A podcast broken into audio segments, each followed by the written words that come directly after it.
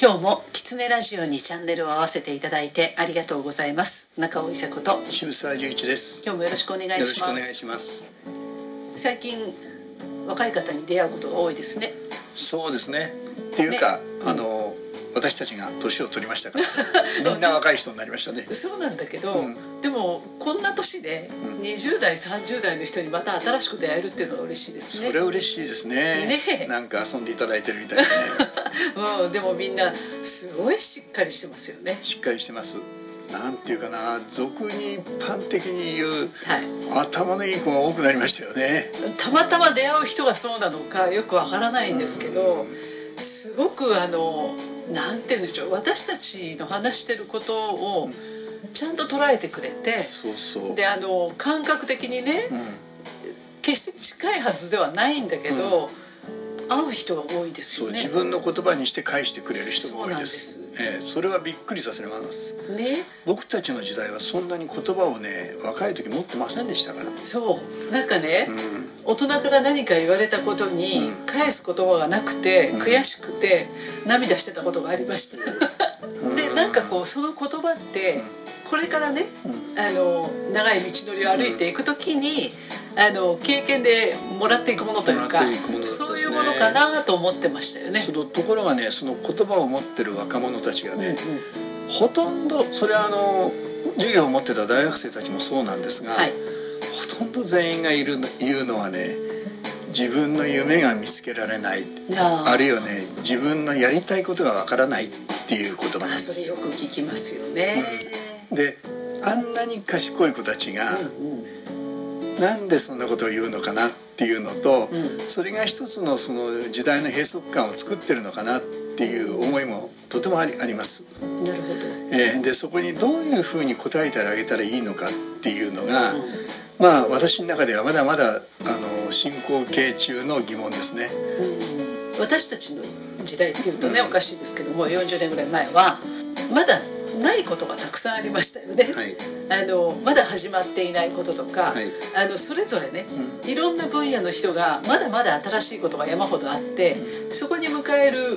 というまだ空空間みたいなものがあった気がするんですそうあの何が欲しいとか、うん。何かをやりたいとん。こういう人になりたいとか、うん。まさに前この時間にもお話ししましたけど、よ。はい。やりたい do がたくさんあったんですよ、でやりたい do に近づけること、あるいはやりたい do を成し遂げることが人生の夢であったっうん、ていうふうに思ってきた世代ですね。そうですよね、ううん。だからあのなんて言うんでしょうね。私はねとりあえず来るもの拒まずで、全部をこうまず体験してみないと分かんないやっていうふうに思ってきたから、どこにも疑問なんか持つ時間なかったんですそうですね。よ。ね、うん。だけど今の子賢いからうん。疑問を持っちゃうんですよね。そう。それから、うん。やっぱりね圧倒的にね、物は豊富なんですよ。そうなんです。でもこれ以上いらないっていう、要するにゲップが出るぐらいのものに溢れてるし、うんそれからひもじい思いもほぼほとんどの子がしたことないんでです。すね。うんうん。でただあの生まれた時からね、うん。なんかそれこそ親ガチャじゃないですけど、こう身分制度階級制度の隠れたものみたいなのがね、うこの世の中には存在してて、うん。それをこう乗り越えることはできないんじゃないかっていうその不条理をねへこうね変に受け入れてたりするんですよ。えなるほど。自分でそれを作ることによって、まあ、自分を、まあ、許しているという部分もあるのかもしれません。それ多分先輩たちから見ると何甘いこと言ってというような表現になってしまうんでしょうけど、うんまあその全てに恵まれてる人間の辛さっていうのを、まあ、人類史上で初めて味わってる世代かもしれないんですよ。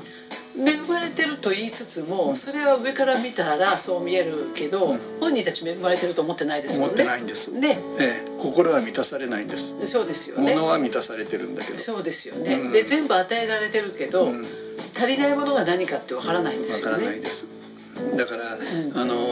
人生夢を持ったらいいねとか、うん。人生目標を持って生きたい生きたらいいよって、うん。あのそれこそ私たちの世代の人間がうん。平気でそれをこ口にすると、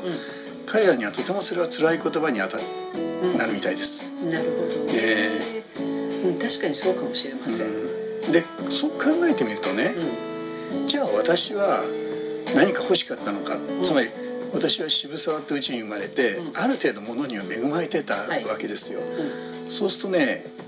ある種のねその彼らが考えてる心のその不安感っていうのは、あ私も持ってきたなと思うんですよ。で周りのあの同級生たちはね、あの大手の商社に入るんだとか、銀行で花形職員になるんだとかっていう、はっきりとしたそのルーがあった。ん何になるかっていう夢がねところが私にはね渋沢十一になるしかなかったんですよ、でそれは不安でしたね。私は全然違うところにいましたけど、やっぱり私でなきゃできないことをやりたいと思いましたね、で多分それと多分近いのかなという気はします。そうですね、でその閉塞感から逃げる、逃げるというかその打ち出すためには、トライをしてみなきゃいけなかったし、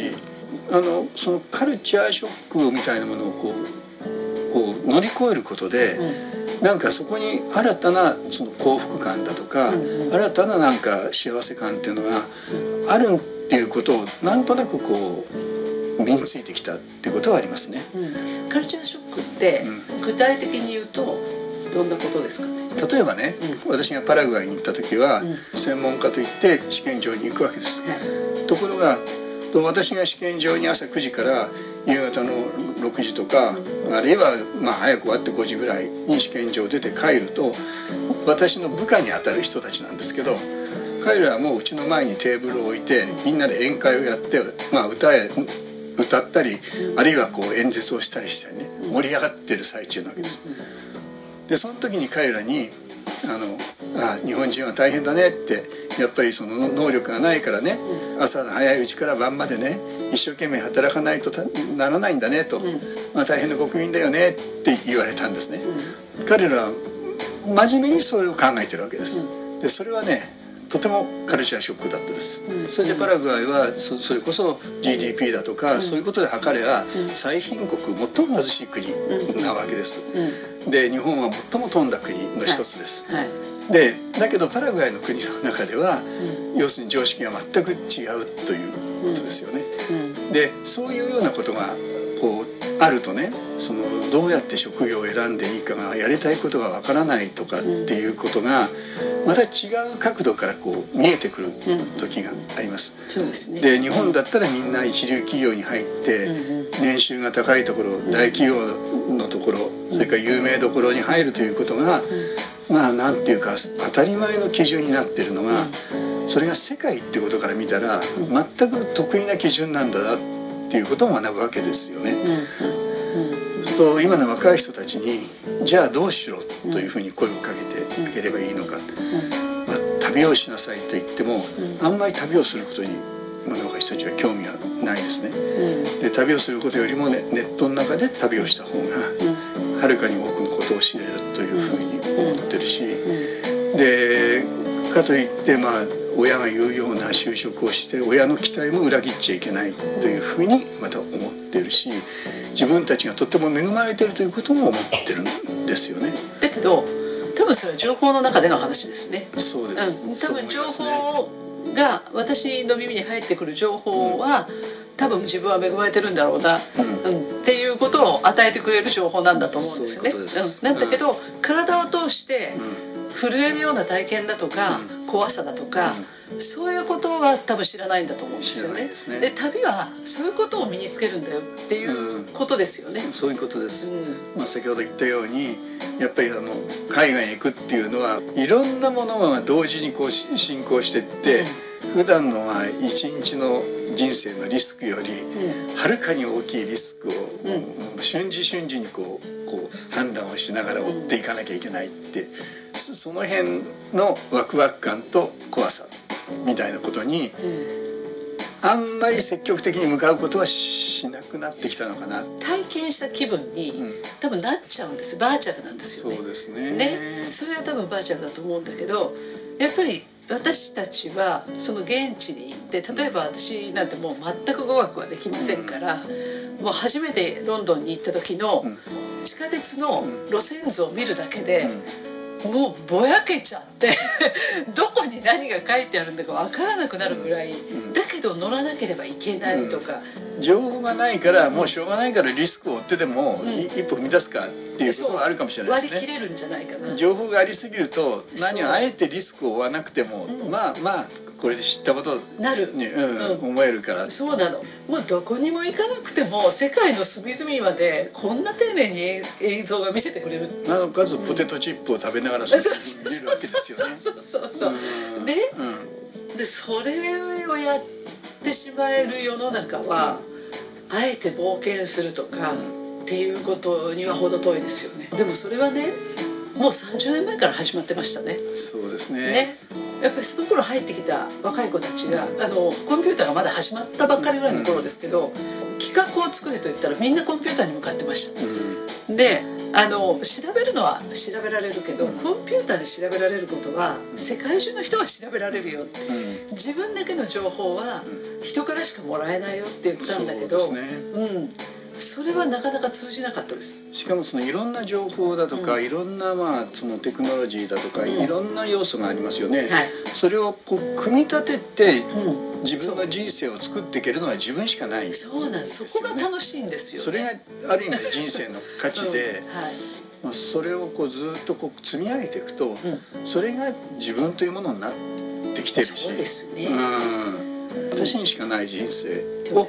体を通すことで初めて作れるのかなと思うんです。そうであってほしいなと思います。そうですね。はい。